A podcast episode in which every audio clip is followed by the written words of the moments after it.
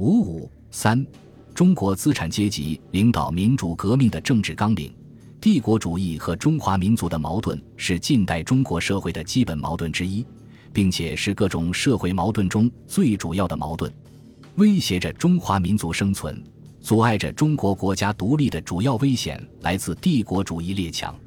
中国要取得真正的民族独立，必须清除帝国主义在中国的侵略势力。孙中山在把民族主义作为三民主义的重要部分提出时。恰恰没有把这一最重要的内容概括进去。资产阶级革命运动集中反对的清朝政府是帝国主义的反动同盟者。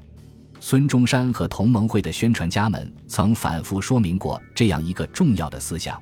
即中国人民之所以要推翻清政府，就因为他是列强的走狗、洋人的朝廷，不推翻他，不能使祖国避免瓜分之祸。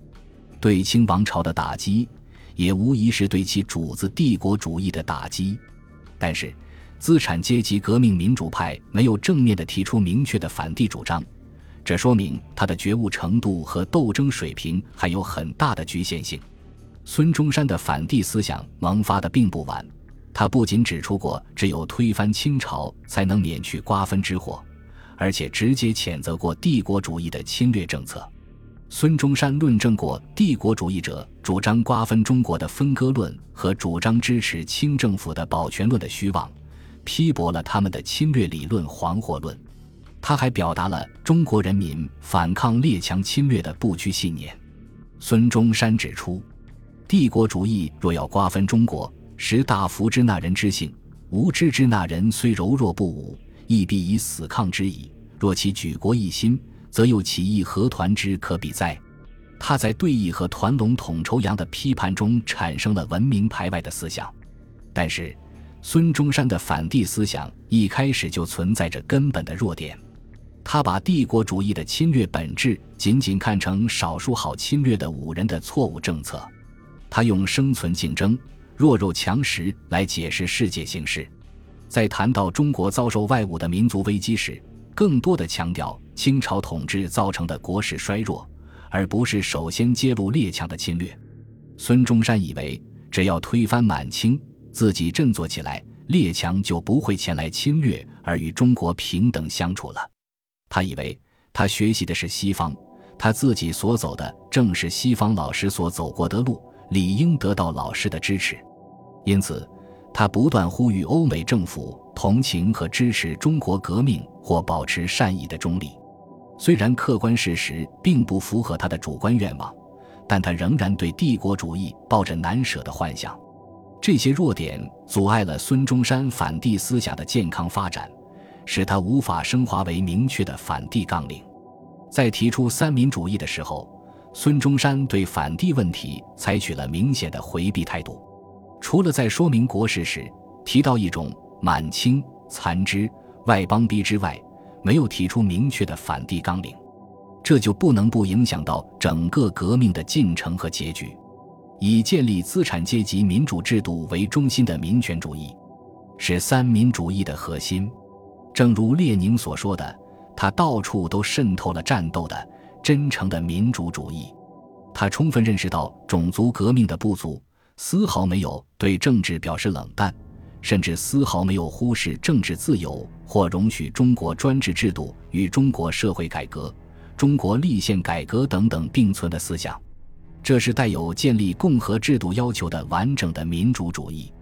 孙中山在其开始革命活动时就十分重视政权的转移问题。他认为，君主专制是近代中国贫穷、落后和衰弱的根源。仅仅将政权从满族人手中夺取到汉族人手中，还不能除掉君主专制这个恶劣政治的根本，因而提出了民权主义，号召推翻君主专制，而代之以民主共和，建立国民的国家。在孙中山的政治思想中，推翻清朝君主专制，建立民主共和国的主张，最集中的代表了中国人民反对封建主义的迫切政治要求。所谓平等革命，国民皆平等所包含的现实社会内容，就是将中华民族和中国人民从封建主义统治的桎梏中解放出来。孙中山尽量突出民权主义立足于人民的思想，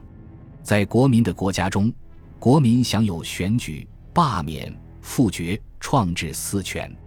这种民权因政权和治权的分立而得到保证，民众将按照军法、约法、宪法三个循序递进的阶梯，摆脱君主专制而步入完全的民主。所有这些设想都反映了孙中山主观上对人民权利的关切，闪耀出民主主义的光彩。资产阶级在其发展的一定阶段上，为保证资本主义生产关系的长足发展。必须推翻封建地主阶级的政治统治，建立自身的政治统治。民主共和就是适应于资产阶级政治统治的最发达的政权形式。资产阶级专政取代封建地主阶级专政，这在历史上是一个具有重大意义的进步。提出民权主义，要求建立民主共和制度，是孙中山政治思想的重大成就。它使资产阶级革命民主派的民主主义要求与农民阶级、资产阶级改良派的民主主义要求区别开来了。他向人们宣示，他进行的斗争是一场争取建立新的社会制度的斗争。辛亥革命之所以成为比较完全的资产阶级民主革命，正是由建立民国的政纲作为主要标志的。和民族主义一样，民权主义也有其弱点。孙中山提出的五权分立，并没有改变三权分立的资产阶级性质。他否定了君主专制，却无法防止官吏为资本所收买，假国民公仆之名而高居于人民头上。政权、治权区分的理论，更导致人民空腹拥有主权的虚名，而统治集团则很容易利用执掌治权之便，把民主变为实际上的专制。实行立宪的三个时期的划分。实质上是要人民接受先知先觉们的恩赐，这种民权与人民脱离的弱点，反映出资产阶级革命派的局限性。孙中山无法克服这种弱点。对于民权主义来说，更为严重的问题在于，他也无从保证中国资产阶级实现自己的政治统治，推翻君主专制，建立共和国的纲领。实际上表达的是资产阶级专政取代地主阶级专政的阶级内容，但孙中山长期间内讨论的最多的国体问题，实际上是政体问题及政权构成的形式问题。对于真正的国体问题及社会各阶级在国家中的地位问题，却没有明确的讨论过，这样他就无法自觉地建立起对待革命所反对的社会阶级的政策。孙中山真诚期待的国民的国家，不仅迷惑了人民，也迷惑了孙中山和以他为代表的资产阶级革命派。由于没有明确的反帝纲领，革命没有触动附庸于国际资产阶级的买办阶级。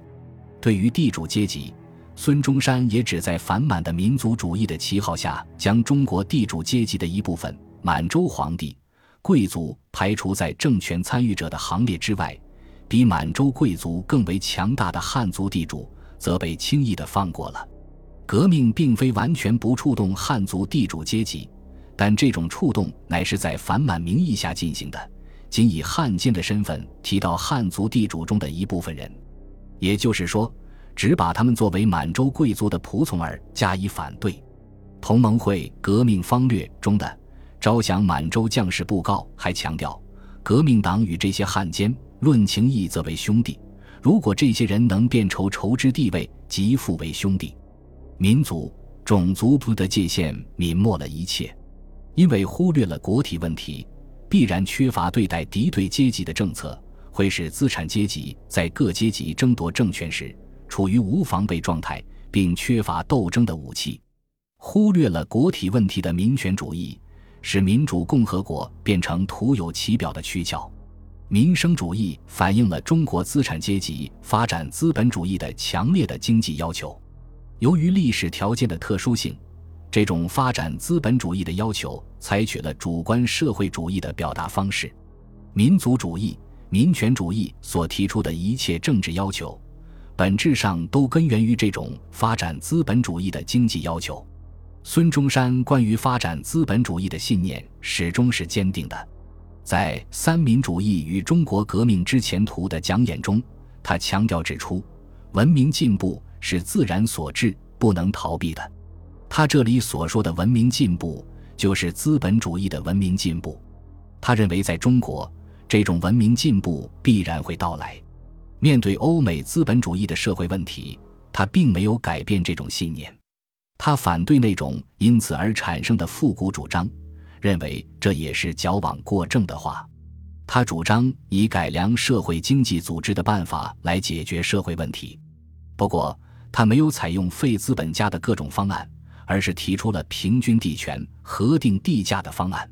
他认为，行了此法之后，文明越进，国家越富，一切财政问题断不至难办。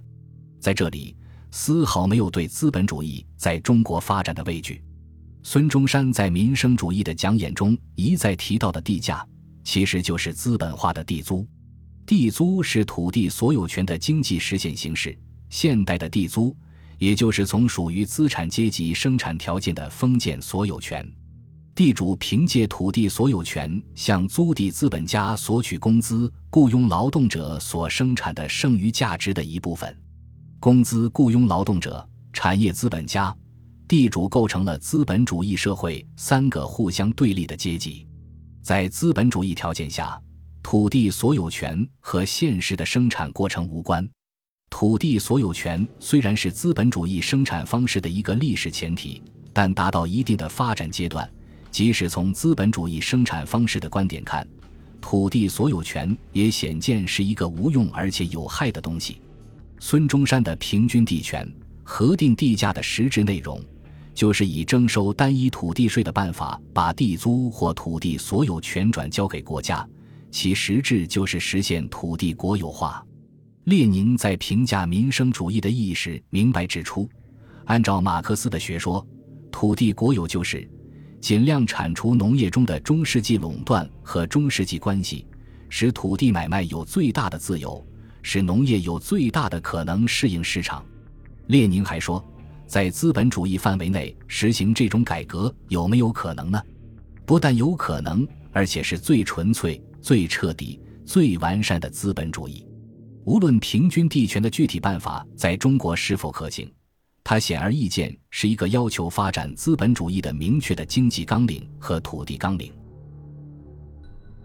本集播放完毕，感谢您的收听，喜欢请订阅加关注，主页有更多精彩内容。